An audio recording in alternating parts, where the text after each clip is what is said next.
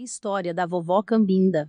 Nos meados do século XVI, Cambinda foi trazida de sua terra natal Guiné, para o Brasil.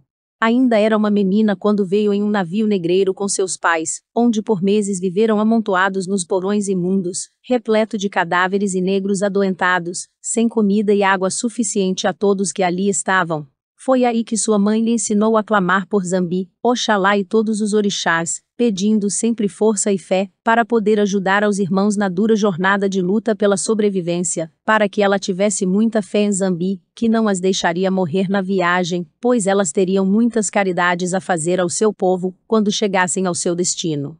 Por muitas noites em que dormia no amontoar dos porões fétidos, a menina sonhava com uma linda negra que lhe abraçava carinhosamente, e lhe dizia que ela estaria sempre protegida pela força das águas do março, e de Iemanjá, e que cada onda, que passasse levaria todas as dores, tristezas e angústias do seu corpo, e de seu coração, bastaria que ela tivesse fé nos orixás, e nas forças da natureza.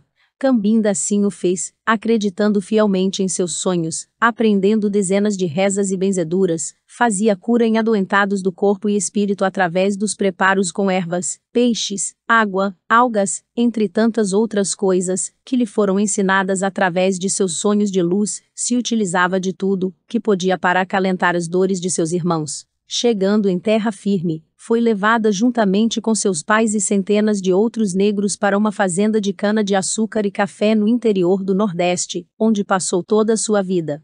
Nesta fazenda, ela conheceu uma negra velha, que lhe ensinou tudo sobre rezas, benzeduras, ervas, chás, esfregaços e limpezas do corpo e da alma de espíritos sem luz, que aprendera ao longo de seus 90 anos de idade. Então, os anos passaram, e Cambinda, que já estava uma mulher feita, se transformou em uma das maiores benzedeiras da região, além de encaminhadora, de parteira, de curandeira de diversos males, tanto do corpo físico quanto do espírito. Certa vez, Cambinda foi chamada para fazer o parto da esposa do coronel fazendeiro, da fazenda na qual ela era escravizada, e ao chegar aos aposentos da sinhá ela observou que tinha algo de errado naquela gestação se ajoelhou diante da cama na qual se encontrava a mulher grávida, e rezou profundamente, pedindo à mãe Iemanjá, que lhe mostrasse qual era o mal que estava ocorrendo no ventre da sua sinhá. Então Cambinda se depara com a imagem da linda negra que ela tanto conhecia, e lhe dizendo que estaria na hora de realizar o parto, mas das duas vidas, que estavam no ventre da sinhá, apenas uma sobreviveria, e que a partir do dia do nascimento da criança que ficaria encarnada, deveriam ser contados sete dias.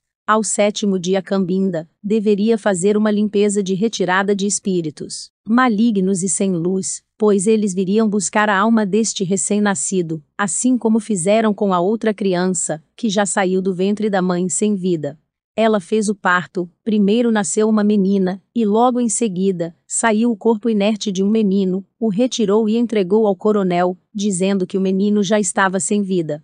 O coronel, com um grande ódio, ordenou que levassem Cambinda ao tronco, e lá ficasse até morrer, sendo açoitada sem dó, nem piedade. Assim foram se passando os dias, Cambinda resistia fortemente o tronco, as chibatadas, as noites frias, e a falta de comida e bebida. No sétimo dia, se encontrava a menina recém-nascida, que dormia sem saber que estava sendo observada por espíritos da escuridão. O coronel se preparava para mais um dia de comando de sua fazenda, quando a sinhá se levanta da cama e, sem dizer nada, anda até ele, tomada por um espírito obsessor, o ataca numa ferocidade devastadora. O coronel, assustado e agarrado ao corpo da sinhá, pede desesperadamente que fossem buscar a negra Cambinda, que ainda se encontrava presa ao tronco. E assim foi feito. Cambinda seguiu até os aposentos da sinhá. De olhos cerrados, ela vê a imagem da negra mãe lhe dizendo, para ir até fora da casa, seguir sua intuição, e trazer apenas uma erva que poderia salvar a vida da criança das garras do espírito sem luz. Ao retornar, deveria passar a erva no corpo da pequena. Se fosse a correta, a criança estaria salva. Ela faz o que lhe foi dito, e retorna para os aposentos do coronel e com uma só erva escolhida na mão, ela se aproxima da menina recém-nascida, esfrega a erva nas mãos e passa por todo o corpo da criança. A erva escolhida pela querida Cambinda era certa e a protegeu de todos os males da escuridão.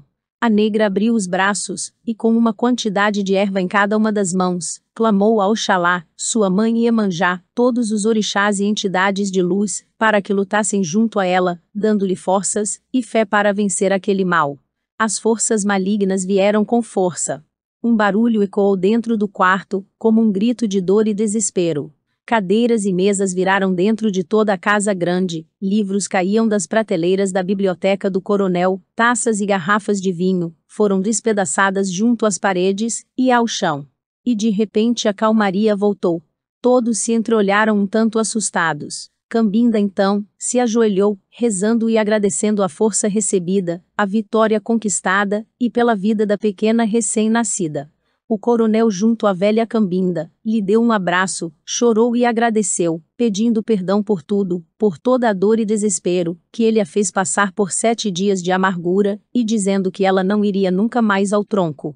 Ela, com olhar cansado, apenas disse a seu senhor: As forças do mal buscam ódio, maledicência, rancor, nos corações de quem distribui a dor. Mas essa dor distribuída um dia fará com que dores maiores possam voltar a quem está fortalecendo o mal. Senhor Coronel, demonstre seu respeito e agradecimento por nosso povo negro, assim como os orixás demonstraram um grande amor pelo Senhor, ajudando a salvar sua filha. Lembre-se, não foi apenas um espírito maligno da escuridão que levou seu filho, o Senhor próprio deu forças para isso. O mal só vence se não tivermos o bem no coração. Sou uma negra, meu povo é negro. Enquanto meu povo tiver que sofrer nos açoites, no tronco, na falta de respeito, de comida e de cuidados, eu ficarei no tronco, e ficarei lá até meu corpo não aguentar mais, pois nunca seria livre, enquanto ver meus irmãos sendo açoitados até a morte enquanto eu, que não sou nada, nem melhor que eu fico sem o castigo merecido aos olhos dos senhores e senhoras de pele branca. O castigo que deveria receber por ser negra. O coronel de imediato mandou que fossem tirados todos os negros do tronco, que todos os troncos fossem destruídos e que todos fossem cuidados e alimentados decentemente.